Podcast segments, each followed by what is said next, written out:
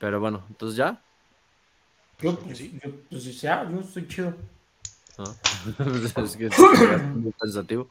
Pues es que, perdón, que acepté un trade en lo que ya. ¿Qué?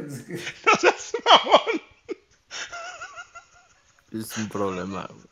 Eres, eres como Adam Schefter en Draft Day, o sea, bueno, en día de así de draft, güey, o... Pero tú eres todo el tiempo, güey.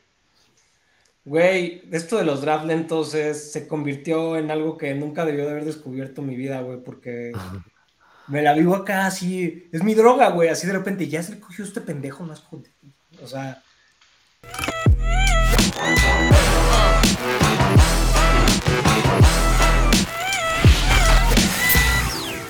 Estamos de regreso en el Fantasy Collab, episodio 2, temporada 2, todo 2. Eh, muy contentos de estar aquí, por supuesto. Me acompaña el señor Germán Cuevas, el señor Pablo Valdés. El día de hoy les tenemos un especial de quarterbacks y de running backs. ¿no? Queremos hablar, obviamente, de cuáles podrían ser los dilemas más eh, retadores que van a enfrentar en, en los drafts que se avecinan ¿no? En- a finales de agosto, principios de septiembre. Eh, Vamos a empezar con Pablo Valdés, que estoy seguro que todavía está un poco preocupado por el tema de Jonathan Taylor. ¿Cómo vas? ¿Cómo vas con, con ese duelo? Sé que Karim Hunt ahí fue de visita. ¿Qué tal? ¿Cómo va, ¿Cómo va eso en el mundo de los Colts? Pues no sé si preocupado, creo que Jonathan Taylor tiene que despedir a su nuevo agente que acaba de contratar, porque ahí fue cuando empezó toda esta debacle. Eh, porque lamentablemente no tiene opciones, pero pues bueno, eh, lo de Karim Hunt, pues creo que también es como un poco enviarle un mensaje a Jonathan Taylor de que, a ver, este, no nos vamos a detener por ti. Pero y el hecho de... ¿no? Eso que digas que la gente, porque Jonathan Taylor sí ha habido un cambio, de siempre ha sido creo que el chico bueno y todo, pero... Pero es que no tiene nada que ganar. mal. O sea, tú como agente, ¿cómo, cómo o sea, lo llevas a, a esta situación a tu cliente, güey? O sea, no tiene nada que ganar. Absolutamente nada, güey. ¿Cuál es el mejor escenario, güey? Que medio ahí anda con su tema de lesión, juega dos, tres partidos y dice, ah, ya me lesioné otra vez, y luego juega otros dos o tres, ya me lesioné otra vez, y demás. ¿Y qué va a pasar con él el siguiente año? O sea, la verdad es que creo que es perder, perder para él. Pero Ya bueno. se acaba el año de contrato y lo pueden hacer el franchise tag, ¿es correcto? Exacto. Ok. Eh, exacto. Entonces, pues ter- termina siendo Está franchise doblemente tag. jodido. Ajá, el, el promedio de los top en, en la posición, pues tampoco es, es muy alto, ¿no? Entonces, Es que o sea, la Creo que mejor. esa es la perspectiva de Jonathan Taylor, ¿no? Él sabe que el próximo año pueden hacer el franchise tag, entonces este año sí podría, eh, y todavía en este momento, puede hacer esa reestructura de contrato, pues, ¿no? Y, y, ¿y por qué? Porque está pasando lo de, obviamente, lo que acaba de pasar con Saquon, ¿no? Que ya llegó a un acuerdo, muy pedorro, por cierto. Eh, lo platicamos en el episodio pasado, ¿no? Es el CBA y así está, y estos güeyes se tienen que fregar al final del día. Pero creo que tienes un punto, ¿no? O sea, el, el vato va a perder. Y la diferencia que creo abismal entre Josh Jacobs y él, de ahorita no están en el, en el training camp, es que tiene menos dinero que perder, ¿no? Tal vez es eso. Eh, porque, yo- o sea, Josh Jacobs va a regresar, porque son 10, 10 melones, pues, que no se puede perder. Y cada partido, que son como 250 mil dólares, una cosa así por el estilo. Entonces, Sí, pues ahorita nada más cada día son 50 mil, ¿no? Dólares, una cosa así. Sí, exacto, también del training camp. Pero bueno, por eso es que Jonathan Taylor sí está presente, ¿no? En rehab. Claro, y, ¿no? y ya lo mandaron, ¿no? Y ya lo mandaron ju- justo porque es un tema de, de que no puedes tener al empleado ahí todo de malas impactando a los demás, ¿no? Ahí creo que eso fue este, una buena decisión por parte eh, de los Colts de decir, ah, pues vete a, este, a mejorar en tu este, anco y por ahí por otro lado y no nos estés este, molestando acá al... Muy rápido, para pasar a, a con. Germán. No estés haciendo que se moleste Lo, la gente. lo vamos a agarrar en primera ronda, Jonathan Taylor. ¿Alguien lo debería de agarrar en Jonathan Taylor? La gente ahorita no debería estar drafteando en su redraft. Espérense, o sea, espérense que Ujú. falten dos semanas para que arranque la temporada, para que este tipo de cosas se planchen. Esperemos que se pueda solucionar. Pero si hay Pues- alguien, porque hay mucha gente que ya está haciendo sus drafts, ¿valdría la pena que, se, que incluso en la segunda ya lo podrías tomar? ¿O creen que es una jugada con upside en tercera, cuarta ronda ya tomarlo? ¿O mejor se alejan de él? Yo para, para citarte no lo toco, ¿no? O sea, la verdad, ahorita, como está la, como está la situación, no lo toco porque creo que el, el camino va a ser ese, o sea, va a ser, ah, ok, ya estoy disponible. Y el chiste es eso, para que él le pueda contar su año de contrato y le sigan pagando este año, tiene que estar disponible para Game Day. Ya si lo utilizan un snap, cero snaps o todo o el 80-90% de los snaps, ya eso da igual en términos de contrato. Entonces yo lo que creo es que va a ser eso y va a empezar con el, ay, es que me, me duele el abdomen, ¿no? O sea, tengo tightness en, el, este, en la pierna derecha. Y, y, entonces la verdad es que a mí ya me quemó Le'Veon Bell, otra situación, y hace ya varios años. O sea, ya nos ha quemado este tipo de situaciones. Yo creo que tendría que ser. El año de James Conner, ¿no? También una cuarta ronda eh, para ver ya. Digo, y, y, creo que está cayendo. O sea, no tengo ahorita como el diferencial de ADPs de la gente que drafteó muy temprano ahora, pero creo que está cayendo, o sea, sustancialmente. Sí, debe seguir su ADP, ¿no? Y ahorita se los consigo. Eh, debe todavía ser de primera ronda. Yo, lo tengo en un fantasy y no sé qué hacer, no sé qué voy a hacer con él, güey. O sea, en un sí, yo también lo tengo en un Dynasty. Está bien complicado, güey, pues sí, eso está... Eh, o sea, solo queda más que cruzar los dedos y esperar lo mejor, güey, ¿no? O sea, pues, a ver qué tal. Pero sí, en, en tema de draft yo pienso lo mismo, güey, mantenerte alejado lo más posible, güey. O sea, menos que ya te caiga por ahí en una...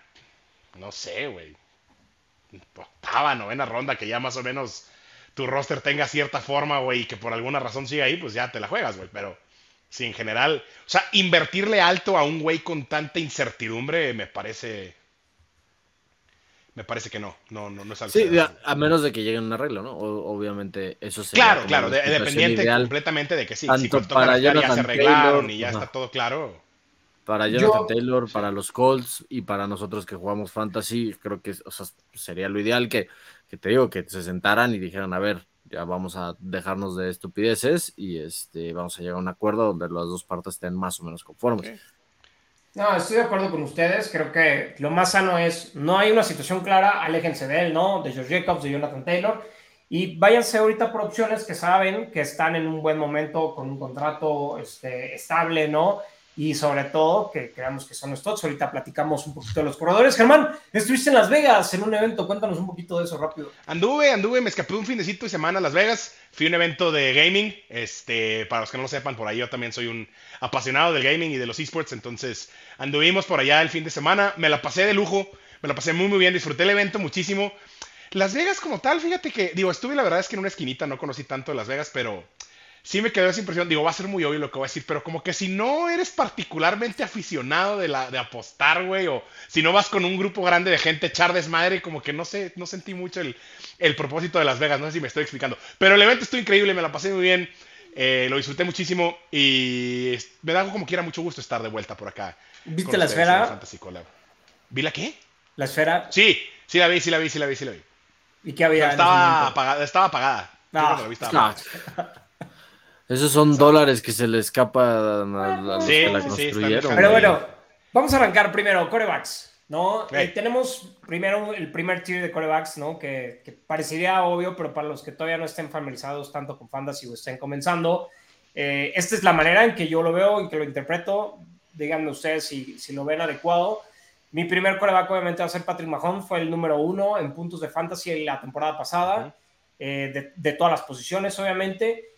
Y después, para mí es Josh Allen, después es Jalen Hurts, después creo que ahí es donde em, pueden empezar a variar. Si Joe Burrow estuviera completamente sano, para mí ocuparía el cuarto puesto. En este momento, y aquí es donde creo que va a empezar la polémica, mi número 5 en este momento es Justin Herbert. Creo que Justin Herbert va a tener una excelente temporada, ¿no? Con la adición de Quentin Johnston y con un Keenan Allen, si está sano y se mantiene sano, que creo que después de que vio que trajeron un receptor y de que él tiene 32 años, si no me equivoco, pues empieza a haber una presión ahí de que eh, make it or break it, ¿no? Ya son probablemente sus últimos años eh, útiles en la NFL, entonces creo que este va a ser el último año elite de Keenan Allen, ¿no? Y con, y con un nuevo sistema ofensivo, con un nuevo coordinador ofensivo, ¿no? Creo que no lo podemos dejar de lado. Ya Germán nos podrá platicar más a fondo, él muy pendiente, ¿no? De, lo que hizo Kellen Moore. Pero, eh, yo creo que es un año, yo creo que es un año de explosión. Eh, a mí me gusta, ahí, por ejemplo, Patrick Mahomes y Josh Allen están muy parejos. La verdad es que si te quieres ir a uno o a otro, no tengo ningún problema. Ya también es cuestión de, este, de, de gustos. Lo de Jalen Hurts Y, lo que pasa con Justin Fields es que ahí pues hay un pick de valor, ¿no? Porque eh, si estamos hablando de ADPs y de rankings, pues por ahí podría estar un Lamar, un Joe Burrow antes este, que mi Justin Herbert. Eh, a, mí me da un poco dependiente Jalen Hurts que sin Steichen vaya a haber una, un, bajón de producción, pues, ¿no? Eso es lo que me da miedo, pero creo que las bases se quedan ahí. Devonta Smith va creo que ser mejor aún y por el otro lado, pues claramente AJ Brown pues es un, es un animal. También la inversión que hicieron en la posición de corredor, ¿no? O sea, creo que también puede ser significativa para reducir a lo mejor sus acarreos, sus acarreos en goal line. Eh, creo que sí puede por ahí haber un pequeño, un ligero retroceso y justo el brinco, no tanto en la posición de coreback, me parece significativo a lo mejor en las rondas que estás tomando a estos, a estos jugadores en otras skill positions, ¿no? O sea, yo por lo general tiendo a agarrar, a esperarme a agarrar coreback. Sé que este, muchas veces ya no es la estrategia como más popular, pero eh, agarrar a un Trevor Lawrence después, agarrar incluso un Tua, un Kirk Cousins, Aaron Rodgers, que pues bueno, por la veteranía y todo, pero creo que va a tener una muy buena temporada con los Jets, incluso un Russell Wilson, que espero que también tenga una mucho mejor temporada. A mí muchas veces el brinco en, en wide receivers o en, running backs entre las rondas, creo que me parece demasiado significativo como para irme por estas opciones Totalmente, ¿no? Eh, y suele ser el caso, ¿no? En general, generalmente es, es, la discusión, ¿no? es es que es, cuando lo pones de esta manera, ¿no? Estábamos hablando de que puede tocar a alguien así como, no sé, un Josh Allen, por ejemplo, y vas a tener de corredor en ese puesto a un Alexander Mattison, por decirlo así, güey, ¿no? Mientras que podrías tener tal vez a un Kenneth Walker, ¿no? Y a un Justin Herbert, por decirlo. Eh, y entonces cuando lo pones así, con esa perspectiva, entonces tal vez no es tan atractivo el escenario de agarrar a un coreback este, en una tercera, ¿no? En una tercera ronda probablemente, que es en donde ahorita se está yendo Patrick Mahomes, Josh Allen, se están empezando a ir en las terceras rondas, ¿no? Los que le siguen empiezan ya a irse en quinta, sexta ronda, ¿no? Un Jalen Hurts también se está yendo en, tercera, en tercera ronda, entonces es interesante justamente ver eso. Lo que es una realidad es que son una garantía, pues, ¿no? O sea, creo que jugártela con Mahomes y Josh Allen en tercera ronda, creo que más allá de que nos guste o no ese, digamos, ese estilo de draftear, creo que jugártela con Mahomes y Allen en tercera ronda creo que está bien. Por ahí Hurts siento que ya no tanto. Yo también creo que va a haber un poquito de, retroceso este año. Vaya, no va a ser un mal año para Jalen Hurts ni mucho menos, pero sí tomar a Jalen Hurts en tercera ronda creo que ya es mucho, güey, ya es muy alto, güey, ¿no? Para lo que pudiera ser creo que Jalen Hurts este año, güey. Para ser eh, un jugador talentoso de fantasy es una buena estrategia porque vas a ver encontrar mejor valor en las siguientes rondas. Eh, el tomar una base fuerte y sólida en un coreback eh, como un Patrick Mahomes o un Josh Allen, porque sabes que es uno la posición que más puntos anota, ¿no?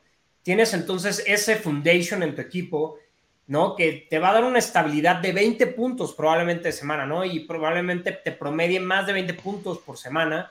Y eso es una excelente base, ¿no? Y ya después, si hiciste un buen trabajo con los jugadores que tienen upside, es una excelente estrategia si probablemente debes de tener un approach más balanceado, ¿no? Eh, es, es, a draftear skills posicionantes, ¿no? Conoce también tu liga, claro, claramente una liga super flex. Se, tienen que ir en primera ronda los corebacks, ¿no? Definitivamente. Ahora, y el tema ahí es ese, ¿no? O sea que, digo, y obviamente que todo eh, está basado en, en, cierta especulación y lo que creemos que va a pasar en la temporada. Pero si te digo Aaron Rodgers, por ejemplo, eh, que es más o menos, está siendo rankeado el coreback que 14, 15, ¿no? Este, ahorita en Fantasy. Eh, Aaron Rodgers va a promediar los, o sea, no, a lo mejor no los 23 puntos o los 24 puntos que te va a promediar Patrick Mahomes y Josh Allen, ¿no? Pero te va a promediar 20 puntos. Y el corredor que agarraste o el wide receiver que agarraste, eh, pues prácticamente élite, ¿no? Estamos hablando de que si agarras un wide receiver en la ronda 3, puede tener un upside de top 10, top 5 ahí yo siento que el, que el brinco puede llegar a ser este, significativo. Obviamente que también lo que yo, o sea, creo que es importante es hacer mock drafts antes de, antes de tu draft, para que así puedas probar distintas estrategias y veas más o menos con qué te sientes cómodo, ¿no? ¿Dónde, dónde te sientes cómodo tomando al coreback y cómo queda tu roster al final, ¿no? O sea, ya ahí te puedes poner a ver los distintos equipos que drafteaste y dices, ah, ok, más o menos así se va a ir moviendo el board y entonces puedo, puedo decir, ah, y diversificar las estrategias. A lo mejor si tienes varias ligas, pues en una agarrar un coreback temprano, pues, ah, justo como no que nos siento pasa que a nosotros aquí eso. de Eh, varias ligas. hablando, hablando de corebacks, ¿no? Y de probablemente dónde podemos encontrar mayor valor. Hay dos corebacks que creo que para mí esta temporada en particular me llaman mucho la atención. Lo poníamos en la encuesta el, el fin de semana en la cuenta del Fantasy Collab. El becario nos ayudó. Era, ¿a quién prefieren? ¿A Justin Fields o a Trevor Lawrence? ¿no? Ambos son jugadores de tercer año.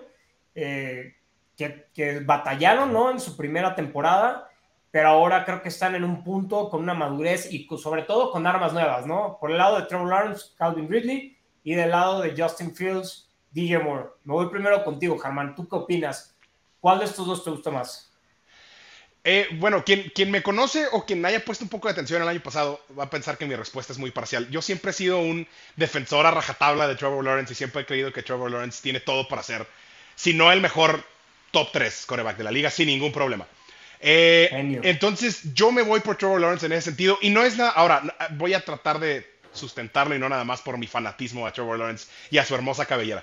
Eh, Ya que fue el primer pick de su draft, ya que desde, desde high school es uno de los pinches prospectos Güey, más no, vistos de todo el perdió mundo. su primer partido hasta que llegó a la NFL y por culpa de Urban Meyer, güey.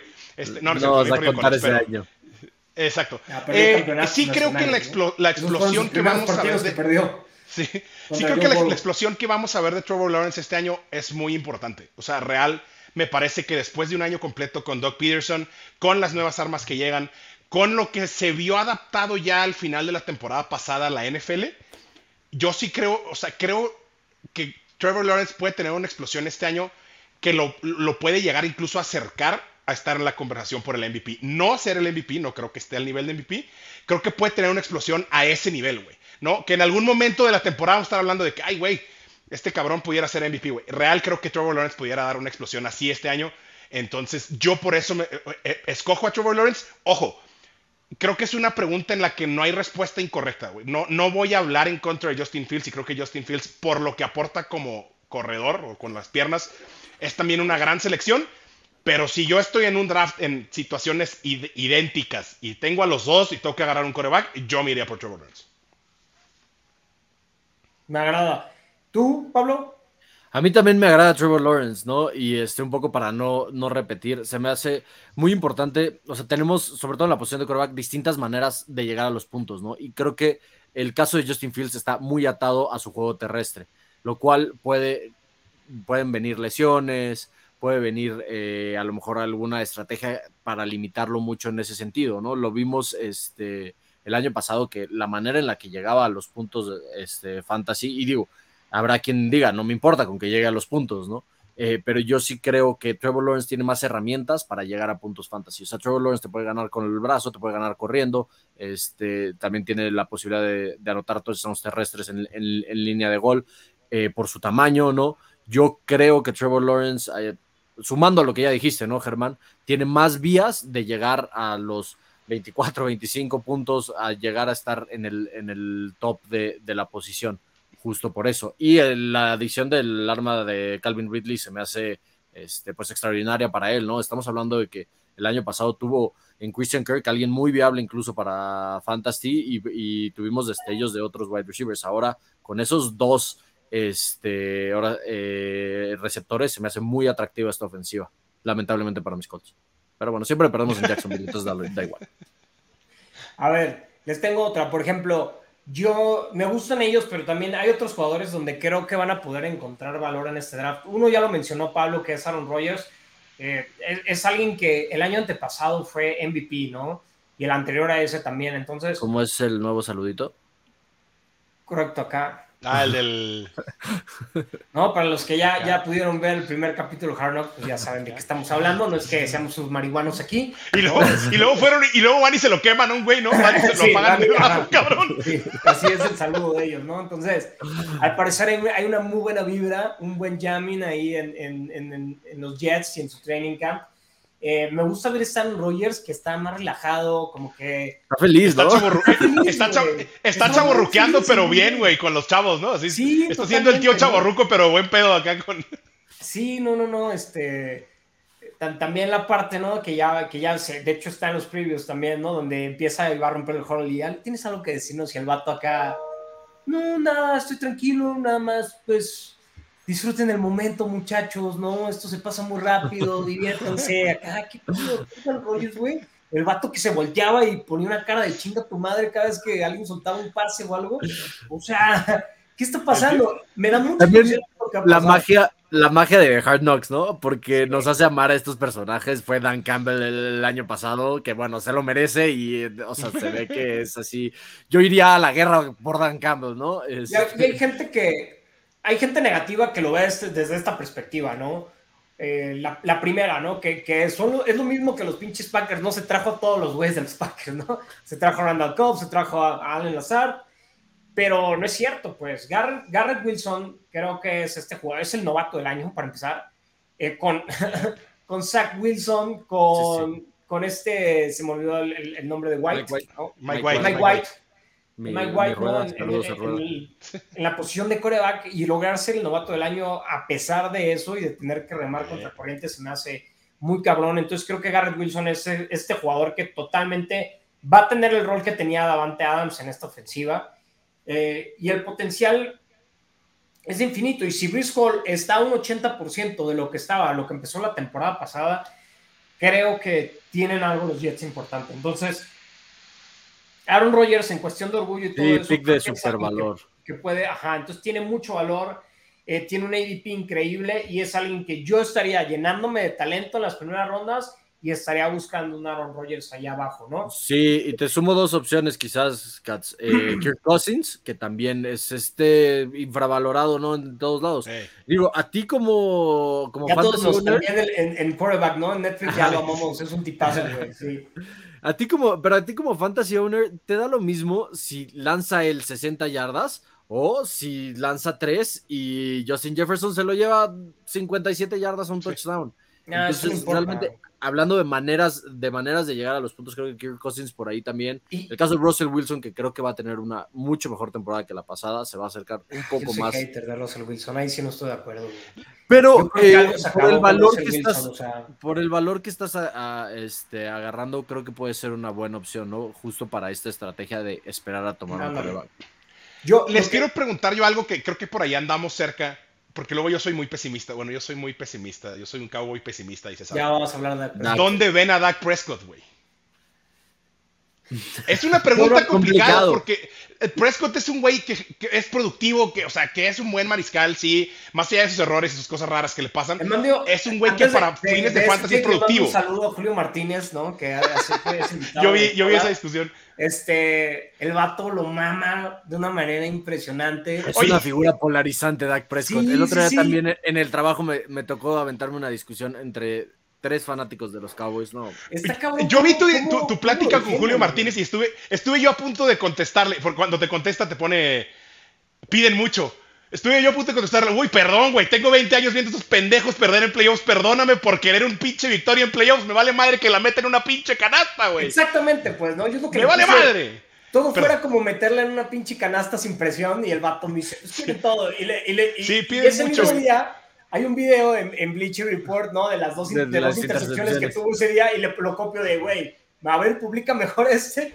Y el vato acá no me acuerdo que me contestó, pero ya, ya no me quise. O sea, yo también. Julio Martínez estuvo en el cola alguna vez. Ya sido de Cáceres, güey, ¿no? Quiero mucho a Julio Martínez y, y, de hecho, por fin se me va a hacer jugar una liga. Le estaba cagando el palo el otro día de que, hey, vato, este, me invito, espérense, tengo una historia con él. Me invito a una liga, hey, te voy a invitar a una liga a jugar porque dije, hey, vamos a jugar una liga un día y me dice, te voy a invitar a una liga bien chingona que estoy. Organizó una liga acá bien fregonzota de cuatro divisiones, todo el vato, y me deja fuera de la liga donde juega él. Y yo acá de, hey, o sea, no que íbamos a acá, tiro.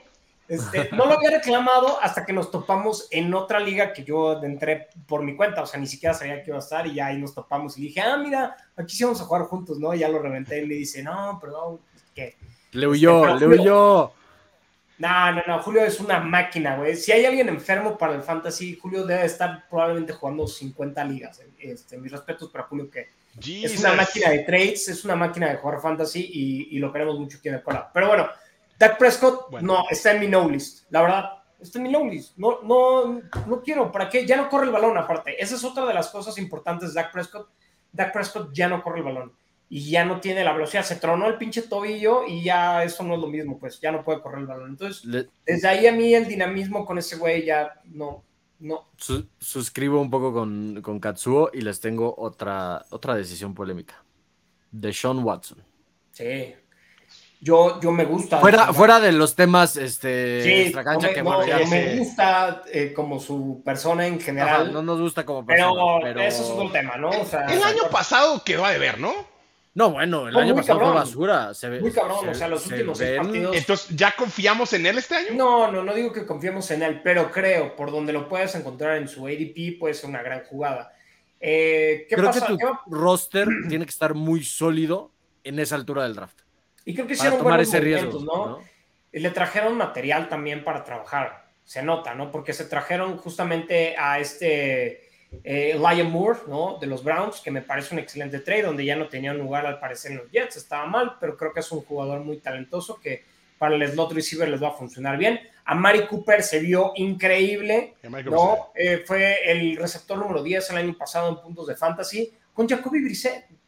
Con Jacoby Brissett, y fue con Jacoby Brissett con, quien brilló. Sí, Jacoby Brissett no mejores semanas fueron con Jacoby, Brissett no lo hizo mal. Así es, que la semana de la final a Mari Cooper, pues bueno, ganó muchos, muchas ligas de fantasy porque fue su mejor actuación junto con Deshaun Watson.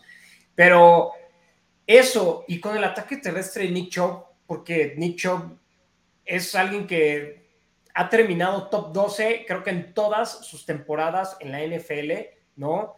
Eh, creo que tiene todas las herramientas, pues, ¿no? Y ojo, porque también se trajeron a este novato que Randy Moss ya también lo puso en un pedestal y, ah, se me fue el nombre ahorita, les digo, Cedric Tillman, Cedric Tillman, el novato este de Clemson que estuvo lastimado la primera parte de la temporada, ¿no? Y, justamente por eso bajó un poquito su stock en el draft, pero ahí lo agarraron los Browns. Creo que también, ojo, es alguien de un big frame y va a también sorprender a muchos. Entonces, me gusta mucho de Sean Watson, Pablo, me parece que es una, una opción muy viable, ¿eh? la verdad. Me gusta mucho, esas son tus palabras. ¿Te gusta? O sea, hablando de fantasy, evidentemente. De fantasy. En, donde, mucho de Sean Watson. En donde lo vas a poder tomar en tu draft, ¿no? Entonces, yo creo que ya de ahí ya empezamos a hablar de jugadores que definitivamente no, no. En mi, en mi, en mi no list, ¿no? Perdón, está Russell Wilson. Yo no compro Russell Wilson, que no lo pude decir bien ahí. Sé que está Sean Payton, ¿no? Está Jerry Judy, está Cortland Solon. Eh, pareciera que con Sean Payton no debe ser el problema. Ya saben que ahí reventó a, ¿cómo se llama el, nuevo? A Hackett, a Hackett. Ah, sí, perdón, a, este Hackett, ¿no? Que lo reventó. Rogers ya lo defendió, ya saben todo el drama que pasó ahí. Pero, híjole, no creo. Yo no, no. Por lo que vi de Russell Wilson, ahora no creo que pueda haber un bounce back, pues. O sea, creo que lo que hizo Sean Payton no fue con ganas de chingar a Hackett, fue con ganas de volverle, regresarle confianza y autoestima a Russell Wilson y, y, poner en una mal luz ese güey en vez de este güey, ¿no? Y que como que no fue culpa de Russell Wilson, pero para mí Russell Wilson de verdad fue este, un cero a la izquierda, muy cabrón. Pocas veces he visto que el desempeño de un coreback baje tan cabrón, o sea, eh, y que se pierda el liderazgo y el control de, del equipo por parte de la posición. Eso también creo que tiene mucho valor. Para mí, a mí, yo, yo no lo compro, yo no lo tocaría, güey se me hace Hot Garbage. Uno que me interesaría tal vez por encima de él, ¿no? Como una opción, y, estoy seguro que le va a sacar una sonrisita, Pablo, es Anthony Richardson, el novato de Florida. Eh, Si Steichen lo usa corriendo el balón, es alguien que creo que se puede volver una opción viable de inmediato, pues. Es una apuesta, definitivamente es, un, es una apuesta, pero el upside, o sea, estamos hablando del prospecto, o sea, física, atléticamente, del mejor prospecto en términos de la posición o de cualquier posición, ajá, de todos los tiempos. Entonces, eh, por supuesto, o sea, por ejemplo, para, para segundo coreback, si quieres draftear un segundo coreback, se me hace una super opción. ¿Por qué? Porque si estás hablando de que para la semana 3, para la semana 4, eh, ya demuestra lo suficiente, ya está de titular, creo que su upside puede ser puede ser muy bueno, ¿no? Y para que se den una idea de lo que dice Pablo, según yo, mejores 40 yardas que Cam Newton, por ejemplo, en su combine, ¿no? El vertical más alto en la historia de, del, combine. según yo, ¿cuántos, es, ¿cuántos pies mide este cabrón? Denme un segundo. Mide. Este. Está gigante también. ¿no? El promedio de, de un coreback es, es, como 6 4, una cosa así, si no me equivoco. mide 6'4 este güey también. Bueno, según lo que estoy viendo yo. No, entonces el promedio es un poquito más abajo, puede ser 6'3 a lo que me quería referir. 6'2 debe ser el promedio y este güey está en 6'4, güey, sí. Exacto, y Anthony Richardson, aquí está su perfil, denme un segundo. Showplay card. 6'4, güey. ¿No? Y pesa 244 libras. Estamos hablando de que de verdad. Es un monstruo, güey. De, puro músculo, ¿no? Porque pues, ¿no? Sí, sí, sí, además, si, sacas su porcentaje de grasa debe ser como 2%. Entonces, o sea, es como. Y se habla en training camp, y no se habla en training camp, lo puedes ver en los videos del training camp, que el vato así muñequea, ¡pum! Y acá sale un pinche pase así de 40, 50 yardas, pero sin esfuerzo, güey. Entonces, es de verdad un espécimen increíble. Eh, pero a mí el upside que tiene es por el ataque terrestre. No creo que, creo que va a tener un año muy complicado en, términos del ataque aéreo, porque lo tuvo en Florida, o sea, pases que, que son de verdad así un layup, no, no, no los podía hacer. Entonces, eh, con su mesura, ¿no? Sobre todo en Ligas Redraft, en Ligas Dynasty, por favor, todos atásquense con él, que es lo que están sí, haciendo. En Ligas Dynasty estás hablando que es el tercer pico overall. Sí, sí, es, es, es muy factible, ¿no? Y en, las, y en ligas Dynasty Superflex, todo el mundo lo está agarrando por encima de, de Bryce Young, ¿no? Sabemos que, bueno, está el tema del tamaño de Bryce Young y de CJ Stroud, entonces, pues vamos a ver cómo, cómo, cómo termina eso. Por ejemplo, a mí de los, de los prospectos corebacks, a mí el más estable me parece CJ Stroud, ¿no? Ya que estamos hablando de corebacks, es el que tiene el tamaño, es el que lo vimos contra una defensiva como la de Georgia en la semifinal, ¿no? Que pierdan y todo, pero lo vieron con un control, un dominio Sí, ser un profesional, ¿no? y esa defensa de Georgia es una defensa que todos son prospectos de NFL, ¿no? si no los draftearon a todos, los draftean el año que viene. Está cabrón, güey. Exactamente, pues, ¿no? Entonces. ¿Quién lleva tres años drafteando puro, este, puro defensivo de Georgia? Filadelfia, ¿no? Filadelfia. Ah, Filadelfia. Sí, claro, no sé. Por lo menos fue Sí, güey, draftearon a Jalen Carter, Dios santo, güey. ¿Cómo fue que un equipo que llegó al Super Bowl drafteó a Jalen Carter? Me quiero matar, güey, pero bueno, es otro tema. Pues ya nos fuimos largos. El, el tackle defensivo se les fue también. Y hay que hablar de running backs, ¿no, Mikats? Sí, es correcto. Vamos a hablar de running backs muy rápidamente. Eh, otra vez, hay los, los running backs elite. Ya hablamos mucho de George Jacobs, de Jonathan Taylor, ya sabemos, tomen sus precauciones, ¿no? Eh, los obvios, ¿no? Austin Eckler, Christian McCaffrey, creo que serían los que tendríamos que estar pensando en quién es el primer corredor que se va. Que ahorita en los ADPs, el, el jugador que se está yendo uno de los drafts es Justin Jefferson. Esa es la realidad, ¿no? Cuando, pues bueno, eh, se habla de que si fuera corredor tendría que ser Christian McCaffrey, ese es como el consenso de los expertos del fantasy. Eh, está entre McCaffrey y Nick Chubb, ¿no? Dependía a quién le preguntes. Mm, creo que Austin No, y Eckler. Y yo, y yo si quieres tomar a Eckler eh, como el primer este, running back del draft tampoco tengo ningún problema. Eh, es que es la cosa es esta, ¿no? Para la gente que tenga referencia, Austin Eckler ha sido el sinónimo de consistencia. El año antepasado terminó segundo en la posición de corredor. El año pasado, eh, antepasado. Y el año pasado terminó como el corredor número uno en la posición. Ganó muchas finales también. Entonces, Austin Eckler ha sido una garantía los últimos dos años. Este año ya hubo problemas en la pretemporada, temas contractuales, ¿no? Ya tiene 27 años, si no me equivoco, 27, 28 años. Entonces, pues bueno, abusados ahí, ¿no? Eh, Creo que el, tema también es que no hay. Cambia la ofensiva también. Excepto quizás Villan Robinson y que tiene el asterisco de ser novato. Tampoco veo un corredor que sea así como que veas como infalible, ¿no? O sea, Christian McCaffrey también ha tenido sus problemas de lesiones y siempre está el tema de que en San Francisco se va a utilizar una rotación de, de running backs. Es una bestia también Christian McCaffrey, no me malinterpreten, pero creo que, o sea, todos tienen sus dudas y por eso creo que la apuesta de Justin Jefferson es la más segura, ¿no? Y por eso creo que esa estrategia es la que se está imponiendo. O la apuesta de Travis Kelsey, a lo mejor más. ¿Qué opinan de esto para ponerlos y englobarlos? Yo, mi consejo es, me parece muy seguro un Christian McCaffrey dentro del top 5, un Austin Eckler dentro del top 5, ¿no? En los picks. Eh, en las medias rondas, ¿no? A partir del 6 en adelante, a mí Villan Robinson me parece algo muy sano, güey, para tomar, ¿no? Estamos hablando de que es el corredor mejor pagado de la liga. Eh, que bueno, está el mame ahorita de que salió el depth chart de los Falcons y de que es el tercer corredor. Es el tercero, güey. Es una mentira, eso no va a pasar. Este güey, si lo draftearon donde lo draftearon, tienen que correrlo hasta el pinche cansancio, pues, ¿no? Le tienen que exprimir todos los dólares de corredor que le están dando. Entonces, Villan Robinson se me hace súper seguro. La ofensiva va a ser top 5 sin, sin, problema. Sí, la, que más corre el balón. Exactamente, la Dark Smith fue la que más corrió el balón, entonces me parece algo que va, no se van a arrepentir de agarrarlo ahí. Eh, les contaba a Germán y a Pablo que tuve un draft, un, early draft, de que early draft, y estaba en el dilema antes de que pasara Jonathan Taylor, entre Jonathan Taylor y Villan Robinson, y tuve la oportunidad de decir, nada, a la chingada Jonathan Taylor voy a agarrar a Villan Robinson, y ahorita obviamente estoy súper agradecido por eso. Eh, vámonos a cosas un poquito más complicadas. Creo que después de esos que dijimos, a mí me gusta y que se está hablando y, está haciendo mucho ruido en el mundo del fantasy porque ya no está Karim Hunt, Nick Chop. Nick Chop me parece de verdad un jugador clutch, seguro, pues, ¿no? Ya lo comentaba hace rato que tiene finales por lo menos dentro del top 12 eh, en cuanto a fantasy en los últimos, en, todo, en toda su carrera, básicamente. A como está la posición de corredor y como está el panorama general, güey, a mí no me dolería tomar a Nick Chubb tampoco en el top 5, güey, de un draft, güey.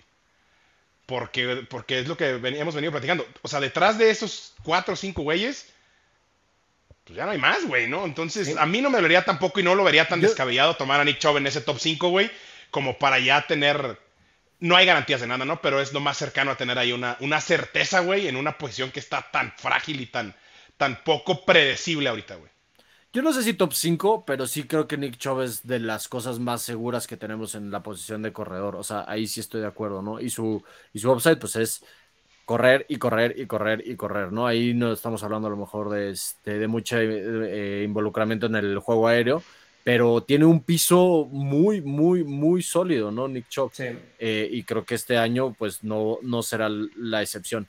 El, ya hacer el argumento de que va a estar en el top 5 de corredores, creo que sí puede, puede llegar a estar, pero este, se me hace un, Y, esa es la incógnita, ¿no? Siempre con él es, pues es que no atrapa balones, pero ahora, eh, si no está ahí Karim Hunt, y dicen que sí podría atrapar también balones. Entonces, esa faceta de Nick del training camp de los Browns es que pudiera también involucrarse más. Exactamente, ¿no? Entonces, si es. Y la verdad es que con lo, con lo que corre Nick Chubb, con que tenga, ¿qué les da? ¿De cuatro targets por juego? Sí, con eso creo que, que, que puede armar.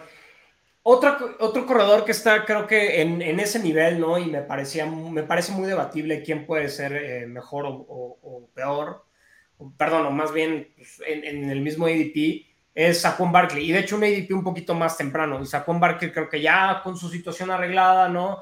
Eh, me parece también una excelente opción, ¿no? Es la ofensiva de los Giants, básicamente. Y esta ofensiva solamente se armó de, de buenos jugadores, ¿no? Como Darren Waller, ¿no? Como este novato también, el Jalen Hyatt, ¿no? De Tennessee, que también es una bala. Eh, registró creo que el tiempo más rápido de una trayectoria desde hace cuántos, quién sabe cuántos años, pero el vato corre como, como Usain Bolt. Entonces, eh, creo que va a ayudarle mucho a cómo va a ver los frentes defensivos. Eh, Saquon Barkley, incluso poder tener una mejor temporada que la pasada, ¿no? Entonces, Saquon es alguien que también me gustaría para esta temporada en particular y que creo que su ADP es, está muy, muy decente, ¿no? Eh, jugadores que son una incógnita para este año. Tengo dos que, creo que están en ADP similares, ¿no? Uno es Jamir Gibbs, ¿no? El novato de los Lions, que se habla de una velocidad, una expresión increíble. Es pequeño, ese es su, eh, su problema. Y que comparte el backfield con David Montgomery, ¿no? ¿Qué opinan ustedes de Jamir Gibbs? Probablemente con un ADP en una tercera o incluso tercera y alguien loco segunda ronda, ¿no? Porque sí ha pasado. Eh, ¿Cómo lo ven? Es complicado. Yo me estoy, estoy empezando a comprar un poquito el hype que viene desde el training camp de los Lions, güey, y el tema de la velocidad, güey. Y lo quiero comparar un poquito al tema de DeAndre Swift, que DeAndre Swift se volvió un tema bien complicado de leer porque se la pasó lesionado y demás. Pero cuando DeAndre Swift estuvo sano, güey, su versatilidad y su velocidad lo hicieron un tipo muy productivo, güey, un tipo que ponía números muy, muy importantes, güey. Eh, entonces, por más allá de lo dividido que pudiera estar el backfield, creo que lo explosivo y lo rápido que es Jamir Gibbs, güey, creo que yo estoy empezando a comprar el hype de, no sé si segunda ronda, no lo haría en segunda ronda, En tercera ronda creo que sí me atrevería ya, otra vez, todo depende de cómo lleves tu draft y tu equipo y demás, pero creo que en tercera ronda por ahí igual y sí me atrevería a darle una, un ojito a Jamir Gibbs. Sí, creo que es el, argumento es este home run hitter, ¿no? Que, este, que tiene una velocidad así en corto y que puede despegar y, escaparse. Lo que pasa es que lo vimos, y como bien lo, dices, Germany, eh, el año pasado, ¿no? ¿Quién fue el líder en touchdowns terrestres de la NFL? Jamal Williams. Jamal Williams. Eh, con DeAndre Swift ahí, digo, y, y, temas de lesiones y así. Entonces yo sí creo que va que vamos a ver nuevamente como que estos roles definidos, eh, lo que pasaba mucho en Atlanta, se me acaban de ir los, nombres, Tevin Coleman y... Y Devonta Freeman. Y Devonta Freeman, ¿no? Que nada más entraba Tevin Coleman en las últimas tres yarditas, ¡pum! Vamos. Y era algo, era algo súper frustrante, ¿no? Que por un lado nos daba dos jugadores de fantasy, dos running backs de fantasy viables, ¿no? Viables. Uno más como flex. Eh, pero al mismo tiempo, pues era súper frustrante si tenías alguno o al otro, ¿no? Eh, o, un pedo. también he visto el de el Alvin Kamara Mark Ingram, ¿no? También la comparación, que pudiera funcionar algo así. Incluso creo que hasta ese bug fue, fue todavía muchísimo más cabrón. Eh, digo, en este caso con, con, David Montgomery y Jamir Gibbs. Por el otro lado, un jugador, por ejemplo, de tercer año, como, y este me parece un prospecto muy interesante que la gente pues quedó muy, eh, pues como un poco traumados, ¿no? Por lo que pasó. Najee Harris. Najee Harris con los Steelers. ¿Qué opinan de Najee Harris? ¿Crees que pueda tener un, año bounce back o, o, simplemente sí quedarnos con lo que pasó la temporada pasada? Yo se la voy a dejar a Pablo porque yo con Najee Harris ya tengo un tema como, siento que ya estoy como... Sesgado. No sé decir ciclado, ándale, sesgado, sesgado es la palabra, como que ya me cuesta un trabajo confiar en él, güey, que no sé si ya... Vas, Pablito, toda tuya, güey. sí creo que tendrá, o sea, que va a tener un mejor año. Creo que los temas de la línea ofensiva de los Steelers la temporada pasada y este, una ofensiva, como tú bien dices, Cats, eh, con Matt Canada, pues, o sea, inoperante, ¿no? Realmente eh, creo que Najee Harris tiene, tiene upside y creo que sí puede mejorar mucho. Ahora, eh, el rango, estás hablando a lo mejor, no sé, de la altura de un Breeze Hall, que su única duda pues es el tema de la lesión, ¿no? Eh, ahí se me hace como complicado. Kenneth Walker, por ahí yo creo que está yendo, está similar en cuanto a los rankings. Con, el tema de Breeze Hall, tomen de referencia a lo que pasó con Christian McCaffrey, tomen de referencia a lo que pasó con Saquon Barkley, que regresaron de lesiones similares y, y el año siguiente no fue un buen año. ¿no? Yo digo, dejo eso ahí porque hay mucha gente subido en el hype de Brice Hall y de que Brice Hall ya está en el training camp. Todos los vatos que regresan del training camp lesionados, pues quieren, quieren sentirse bien, güey. Y obviamente quieren subir. Más cuando llegó Aaron Rodgers a tu equipo, ¿no? No quieres quedarte, no, no, quieres quedar left out, ¿no? Este. Ojo con todos los que todavía están en el tren de Brock Purdy, ¿no? Y viene una de Tommy John hace seis meses y todo el mundo dice, ya, ya está bien. No mames, no hay manera de que pueda estar al 100%, güey, después de venir de, de una Tommy John, ¿no? O sea, sé que no son beisbolistas, ¿no? Pero es un quarterback, pues, o sea, a mí me da mucho miedo. Pero bueno, nada más, quería hacer ese paréntesis de las lesiones. Perdón por cortarte, Pablo, adelante, adelante. No, no te preocupes, y, básicamente como que es eso, ¿no? O sea, todo depende de la decisión que tengas que tomar en ese momento.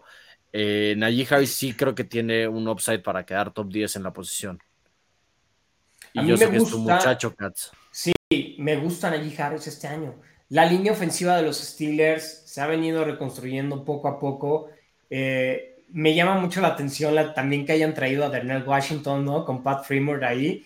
Daniel Washington ahí, el, el de Georgia, es, una cosa monstruosa. Se está hablando, trae un hype ahorita. de laboratorio también ese güey. Sí, es un monstruo, es, un, es de verdad acá hecho en un laboratorio, ¿no? Eh, y creo que van así tener este, este set de dos ends y todo para empezar a correr, hacer un poco de ground and pound porque digo, también es Matt Canada, ¿no? Y Matt Canada, pues irse, empezar a ser muy vertical, así como que de un año para otro, no lo creo, ¿no? Es mi único pero, odio a Matt Canada, se me hace el peor coordinador ofensivo, lo debieron haber corrido. No, no sé por qué sigue ahí en los Steelers, pero bueno. Amo, amo estos storylines que se mantienen. Sí, eh, estoy un poco de acuerdo contigo, Katz, pero yo no voy a cuestionar nunca a Mike Tomlin. No, eso es otra cosa, ¿no? Mike Tomlin para mí es, es, es, completamente un GOAT, ¿no? O sea, de, de los coaches nunca ha tenido una temporada perdedora, no creo que esta sea la, este, el año. El norte de la americana es probablemente la segunda división más cabrona de la NFL en este momento. y aún así creo que no va a tener una marca perdedora, ¿no? Eh, pero bueno, vamos a ver. Najee Harris, eh, póngale fe, es como mi pick de Josh Jacobs el año pasado. Este Najee Harris es, me gusta, pues. Confíen en él esta temporada, creo que eh, el vato tuvo ese, el lymphatic foot, o cómo se llama esta pinche lesión en, el training camp del año pasado, y esa madre es algo que se ve y se notó que estuvo batallando el año pasado. Más la línea ofensiva, esa pedorrísima, y yo creo que el hambre de, de volver a tomar ese protagonismo y de cómo este, estuvo mal, que las últimas semanas no hubo una mejoría importante en Najee Harris. ¿Sabes qué? sí, me voy a subir al tren, me voy a subir al tren con ustedes, porque no, no es que no es que no confíe en el talento de Najee Harris, güey. Es un güey talentoso, güey, pero no sé, como que está salado, digo, va a estar en una situación bien complicada los primeros dos años. Más bien creo que ese es mi sesgo. Está bien, me voy a subir al tren de Najee Harris, creo que la compro, la compro, la compro, la compro. Me gusta, me gusta. convirtiendo. Otro sí, sí, sí. de los que estamos en un ADP similar rápido para ir pasando a, tal vez cuestiones más difíciles, Tony Pollard. Tony Pollard, eh, sí hay un poquito de dudas por su tobillo, ¿no? No, no, no dejó de fracturarse el tobillo pero lo que me da seguridad hasta el momento es que los Cowboys no han ido por otro corredor, ¿no? Obviamente eh, draftearon de hecho, el único, a un niño perdón de que te ¿no? El único por el que habíamos ido, que era Ronald Jones, está suspendido por dopaje las primeras dos semanas y como quiera no hemos ido por nadie. Está bien, y aún así no han ido por nadie, ¿no? Está Davis y está Ricky Down, se llama, creo que, que brilló ahora en el juego del Hall of Fame, pero fuera de ahí no. Rico Dowdle no, no han ido por nadie, ¿no? Y se habla de que tal vez sí que le Deuce, ¿no? Deuce. O sea, Deuce Bond que viene el DAP, pero la, la, Deuce Bond va a cumplir un rol muy específico que no, no le va a comer ahí. Deuce Bond es, o sea, imagínense que Deuce Bond pudiera llegar a ser Darren Sproles, porque es, es este, lo que puede aspirar en su carrera. Es un güey es lo que aspira, es, su, es su máximo ídolo, Darren Sproles. Es un güey más chiquito, de la NFL, güey, ¿no? Sí. Y, este, y, Darren Sproles es como su mentor y, habla con él todo el tiempo. Y sí. En su primer año no, en los Chargers fue inexistente, güey, ¿no? Fue como hasta su tercer, cuarto año, ¿no? Y, en el, es que yo no me atrevo, y si yo soy Dak Prescott, yo no quiero ese cabrón en el Pass Protection, güey, la verdad, güey. Me van a matar, güey. Después de también, híjole, Tony Pollard también bastante malito en el Pass Protection, ¿eh? Sí, sí, también limitado. Creo que Malik Davis tiene el, el, potencial de cubrir el rol de Ezekiel Tony Pollard mantener ese rol y algo más adicional. Y eso es lo que es atractivo, ¿no? De que Tony Pollard, todos habíamos estado esperando el, momento en que ya no estuviera eh, Ezekiel Elliott, ¿no? Y creo que llegó el momento. Y eso pasó cuando Mark Ingram se fue también de los Saints. Y Alvin Kamara tuvo un par de años excelentes, ¿no? Donde fue de lo top, de lo top. Entonces, esa creo que es la esperanza con Tony Pollard, ¿no? Y, y, si hay un año para tenerlo, es este año, es la verdad. Tony Pollard o Ramón Stevenson. Tony Pollard.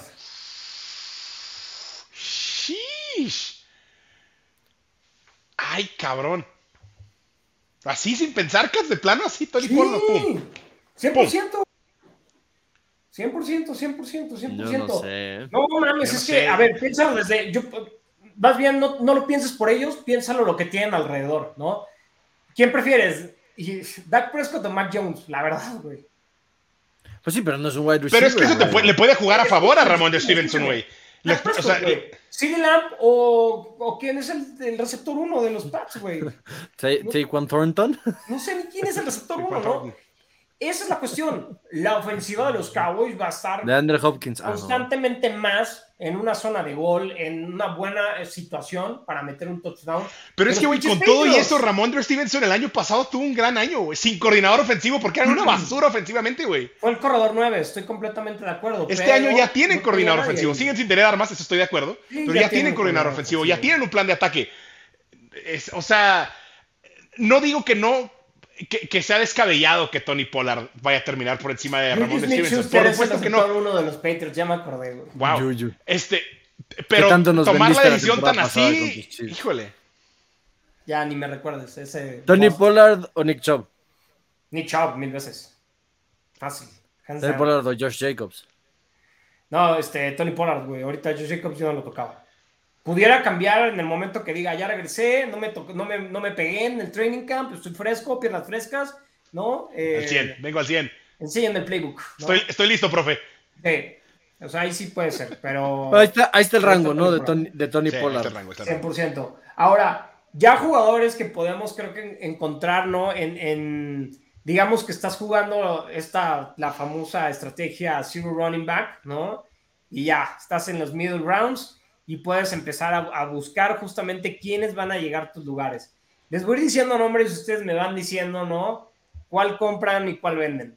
A ver, este, Damien Pierce, de los Texans, ¿qué les parece? Con la llegada de Devin, de Devin Singletary, ahí también en ese backfield. Para un zero running back, compro. Mm, ok, sí. ¿Tú, Pablo? Sí, para una, asumiendo tu roster muy fuerte en otras posiciones, compro. Ok. Alvin Camara. Alvin Camara tiene una suspensión de tres partidos, ¿no? Tuvo una mala temporada el año pasado. Creo que la situación del quarterback no ayudó en absoluto. No estaba motivado. O era un año como que de partir a la basura. Y creo que eso era un factor para que simplemente pues, no, no le importara, eh, no le diera un comino esa, la temporada pasada. Alvin Camara tiene mucho upside. Es lo que tiene. Ya lo vimos ser un, un jugador élite en su posición. Okay. ¿No les da miedo la llegada de Kendrick Miller no y de este. El, el, de los Lions que llegó ahí, se me fue el nombre. Jamal Williams. Jamal Williams. Jamal Williams. Sí, yo lo de Alvin Camara no lo compro. Yo, Alvin Camara no. yo siento que algo ya se apagó dentro de Alvin Camara, no me gusta. Y con la llegada de Kendrick Miller y con la llegada de Jamal Williams. Yo. Estoy con Germán. Estoy con Germán, no yo tampoco wey. compro. Siento que algo se apagó. El combo de los Eagles, de Andrew Swift, Rashad Penny, ¿Cuál es el bueno, güey? Ahí, ¿cuál es Tienen gusta? como dos juegos completos en las últimas cuatro temporadas entre los dos, cabrón. También está. Rashad Penny no lo voy a comprar nunca, Cats. Nunca. ok. Me parece válido. Este. Rashad Penny sí. ya no. ¿Y de Andre Swift? Pues. Rashad Penny el año antepasado que agarrar a un chingo de ligas, güey. Y sí, Rashad Penny tiene dos juegos. en la... el año pasado aquí, te dije. Sí, tiene sí, dos sí. juegos al año que corre como. Digo, la o sea, Tomlinson renacido, güey. Pero... Ball prediction, ¿no? Over-under de cada uno de 6.5 partidos fuera. Primero, de Andrew Swift, over-under, 6.5 partidos fuera. O sea, que. que okay, ¿Va a estar más de 6 partidos fuera? Sí, under. o menos. Under, under. Under, ok. De Rashad no, Penny. los dos. Over. Over los dos. Rashad Penny over, over. los dos. Yo también, de Andrew Swift under. Yo también estoy con, con Pablo. Sí, yo Eh, creo que, que de Andrew Swift puede retomar el camino. Ojalá. Oigan, y ya, no, no es corredor, pero ya que estamos en eso, over-under de Kadarius Stoney de una vez. Híjole. Over. Over. Seis y medio igual. Me pones la línea de juegos que Sí, se va a perder. pongo la, la línea de Over. seis y medio. Over. Total no voy over, la verdad. Tristemente, pero bueno. Pobre cabrón. AJ Dillon de los Packers. Yo ya, justo creo que el año pasado, este año, me aventé un zero running back y caí con AJ Dillon y no me fue nada bien, güey. Entonces, volver a confiar, volver a caer mala dos veces ahí y ahora con Jordan Love y no, prefiero... Sí, no, no, no sabemos qué va a ser esta, esta ofensiva y creo que el, el upside sería eso, ser este un tema más de goal line y mientras le dan descanso a Aaron Jones y no sé qué tanto vayan a estar en esa posición. Ok. Ok. El que sigue. Este yo no compro. No me gusta AJ Dillon. Creo que Aaron Jones todavía sigue siendo el, el, el lead dog, ¿no? Ahí en, en los Packers. Eh, sí, terminó en el top 10 también de, de running backs. Es el 11 o el 10, no estoy seguro, pero es uno de esos dos lugares. Y creo que sí, siendo de los jugadores más explosivos en la NFL. Eh, Miles Sanders con los Carolina Panthers con un contrato de cuatro años, si no me equivoco, veintitantos, mil- 26 millones de dólares, una cosa así por el estilo, ¿no? Eh, ¿Cómo ven, Miles Sanders? Yo sí compro un tema de volumen, simplemente. ¿Quién más? ¿Qué, ¿Qué otro corredor tienen los Panthers? Sí, tal cual. El, el Detrás él está Choba Hobart, me pero- parece, y no sé quién más llegó, pero Ajá, Chuba Hobart. está, Ujú, está Choba Hobart. Sí, yo, o sea, igual, para una situación de zero running back, sí, sí lo compro. Y el, y el tema de Frank Reich, ¿no? Que sí este, creo que tiene una predisposición a, a intentar priorizar el, el ataque Sí. terrestre. Y, y hay un, y hay un coreback novato ahí, güey, ¿no? Coreback novato, el mejor amigo de un coreback novato siempre va a ser el ataque terrestre. Entonces, me gusta Miles Sanders, Sí. me late. Rashad White con los Bucks. Volumen, volumen, volumen, volumen, Sí, volumen, sí, sí. volumen. Volumen, running back, volumen. sí, fácil, totalmente. Es el único corredor que hay ahí también en Tampa. Me late, muy bien. Y, y- y hoy salió el, la- el último reporte que parece que va a ser Baker, Baker Mayfield ya el titular en la, en la semana 1, güey. Se supone Digo, que, no a- cambia gran cosa el que panorama, va a iniciar, pero- no, que va a iniciar ahorita en pretemporada, Baker Mayfield. Y uno y uno, también Kyle Trask va a iniciar un partido, ¿no? Entonces que todavía está como que, según yo, todavía está en el aire. Según yo. Sí, mal no recuerdo. No sé. Un reporte, pero... Ay, cabrón, ese es un... Ahí sí creo que es situacional, depende de cómo, o sea, qué tan pobre estés en tema de tu draft o de corredores, güey, porque pues es Seattle y es... Yo está- creo que- O sea, va a ser un backfield dividido y es un como un volado, güey. Yo Ni siquiera es un tema de que si Charbonnet es bueno o malo, Y sino Charbonnet va a ser el muchísimo. nuevo Dalvin Cook y Alexander Mattison, una cosa así por el estilo. Que tienes que draftearlos en combo o vas a meterte en problemas durante el año. Eh, se me hace que, que Kenneth Walker va a ser alguien de lesiones, ¿no? Porque ahorita está medio tocadón, ¿no? Que al parecer no, no, hay, no es nada grave, eh, pero se ha perdido un, un par de semanas ya en el training camp. Zach Charbonnet también se lastimó el hombro, si no me equivoco, pues también es un vato que parece que tiene problemas. Y luego Kenny McIntosh, ¿no? El otro corredor, el tercero, el que también draftearon de, de Georgia, si no me equivoco, también se lastimó la rodilla. Entonces, todos los corredores de los Seahawks andan tocados, Sí, pero, están salados también. pero el talento está ahí y Zach Charbonnet creo que va a tener un rol. A mí me, me- estoy Sí. seguro que si lo draftearon tan alto va a tener un rol y creo que es alguien que pudiera ser opción, por lo menos para la segunda mitad de la temporada va a ser alguien que probablemente tenga un rol. Creo que lo habíamos platicado alguna vez. O sea, a Pete Carroll le encanta tener dos corredores, güey. Correcto. Entonces, ¿Va a tener un rol? Sí. A ¿Cuál y ver, a qué nivel? Ese es el Ya tema. estamos que es terminando con la lista. Asaya Pacheco. Sí, pero muy apenas. Siento que su rol en Goal Line este año puede ser interesante. Más allá de eso, no sé qué tanto confiar en él, pero pues igual, en un zero running back y buscando ahí como que completar la posición, o sea, Yo sé qué va a decir Pablo, porque sé que él fue dueño de un jugador clave en ese backfield. A ver, ¿qué opinas tú, Pablo? Sí, pues fui dueño de Clyde edwards en algún momento en una liga Dynasty. Este. No sé qué pensar, la verdad. Creo que nos parece demasiado sexy eh, tener eh, alguien involucrado en esta ofensiva. Ah, y ya hice clic con lo que este. Con lo que estabas tú diciendo. Sí, mi Jerick McKinnon la temporada pasada, la verdad es que también. Creo que va a, va- va- va a seguir teniendo ese rol. Y y terminó siendo el running back de los Chiefs. eh, que de- o sea, que tuvo un rol más sí. el que Sí. queríamos, ¿no? Como, como- es el que ganó también un chingo de finales de Fantasy Football. Eso que ganó. Entonces, y, sí, y yo- una fue, una le dio a Pablo. Yo creo que queremos, o sea, forzamos eh, estos picks por querer tener algo cerca de Patrick Mahomes. Es que y lo entiendo Creo perfectamente. que quedamos un poco ilusionados desde el primer año de, de titular de Patrick Mahomes, que fue, si, si no recuerdan, se acuerdan que fue el año en donde Karim Hunt se fue, fue el líder rusher, el lead rusher, y ya bueno, después ya vino la, la patada esa que pues, lo termina sacando de Kansas City eh, de manera adecuada, por supuesto. Y de- yo creo que todo el mundo está esperando quién va a ser el próximo Karim Hunt en esa ofensiva, lo cual parece ser que ya no es el objetivo del Chiefs Nadie, en no absoluto. ¿no? El Es que sistema no funciona esto- así de los Chiefs. Y hablando Eh, en temas de Golan, la recuerden este que nombre. Recuerden este nombre, Deneric Prince.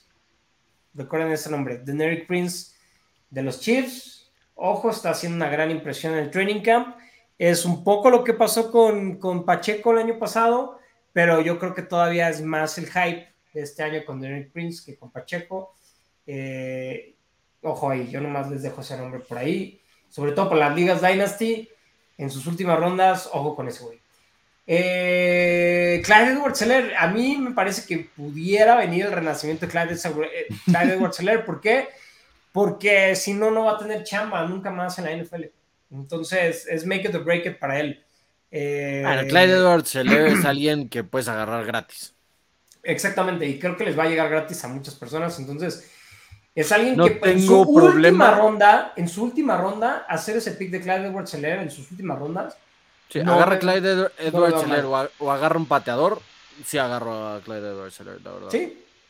Sí, Sí. qué ver, triste lo ¿no? aguantas, primera lo aguantas unas semanas, ajá, lo aguantas unas semanas y, y ver si, si Ahí les el que sigue. Este, este, me parece interesante. Eh, Antonio Gibson y Brian Robinson. Mira, está complicado por el tema del definir el rol de los dos güeyes. Fue un problema definirlo el año pasado. Pero creo que, o sea, creo que en una situación similar a la de Seattle, creo que va a haber un rol para los dos, pensando en que el coreback titular de Washington este año va a ser Sam Howell, güey. Entonces, en este mismo entendido de que hay que proteger al coreback novato, que bueno, Sam Howell no es novato, pero casi, ¿no? Eh, creo que va a haber un rol para los dos, güey. Eh, y, pues creo que sí vale la pena por ahí tomarse un. Quizá darle prioridad a Brian Robinson, creo yo, pero sí. Creo que sí va a haber un rol. Y, Mauricio Gutiérrez estará enojado contigo en este momento, porque él, está haciendo, tiene su campaña pro Antonio, Antonio, Gibson. Entonces, ojo ahí. Yo hablando de campañas, lo único que voy a lo voy a hacer decir de Washington es saquemos a Terry McLaurin de, de ahí, por favor. saquemos a Terry McLaurin de ahí. Terry McLaurin regresa a casa, regresa a Indianapolis, regresa a tu, a tu hometown, regresa a Indianapolis. Te quiero, Scary Terry. ok, ya, ya estamos cerrando esto. Khalil Herbert. a mí no me gusta. Ok. Yo lo tengo en un equipo y eso me preocupa. A mí no me gusta porque está muy poblado ese backfield, güey. Está muy poblado. Llegó Donta Foreman, que seguramente le va a comer ahí, le va a comer a carreos. Y draftearon a Roshan Johnson, güey, que está volando por completamente fuera del radar, con justa razón. Pero Roshan Johnson era el suplente de Villan Robinson. Era el suplente de Villan Robinson en Texas, güey. Y se habla de que si no, de no ser porque era el suplente de ese cabrón, de Villan Robinson, puede haber sido una estrella en muchos otros lados, güey. creo que está muy poblado ese backfield, güey. Creo que Khalil Herbert no es un güey que que haya demostrado tanto como para decir, no importa, Khalil Herbert se va a quedar ahí con el rol, ¿no? Entonces, yo me alejaría del backfield de Chicago, güey. y no contaste al que podría ser el lead rusher de la franquicia, Justin Fields. Ajá, y Justin Fields, ¿no? Que además, ajá, come un montón de carreras. Entonces no compran, no, no, compran Khalil, Herbert, no. Yo tampoco compro a Khalil Herbert, la verdad. Eh, ¿Alguno más que se me esté pasando, señores? Tengo uno, uno más nada más por ustedes, pero pues si ustedes tienen alguno en particular del que quieran comentar mencionar por ahí sleepers para quedarse con una, o sea, bien a final de temporada, el caso de K-Makers, que ya lo habíamos. Ah, estuvo a punto de decirlo, que es el que me estaba justamente haciendo. El, el caso de J.K. Dobbins, que creo que un año más retirado de la lesión puede tener buen upside. Este, por supuesto, tu muchacho Alexander Mattison, ¿no? Este, Katz. Alexander no lo platicamos el, el capítulo pasado, elaboramos mucho él, sí.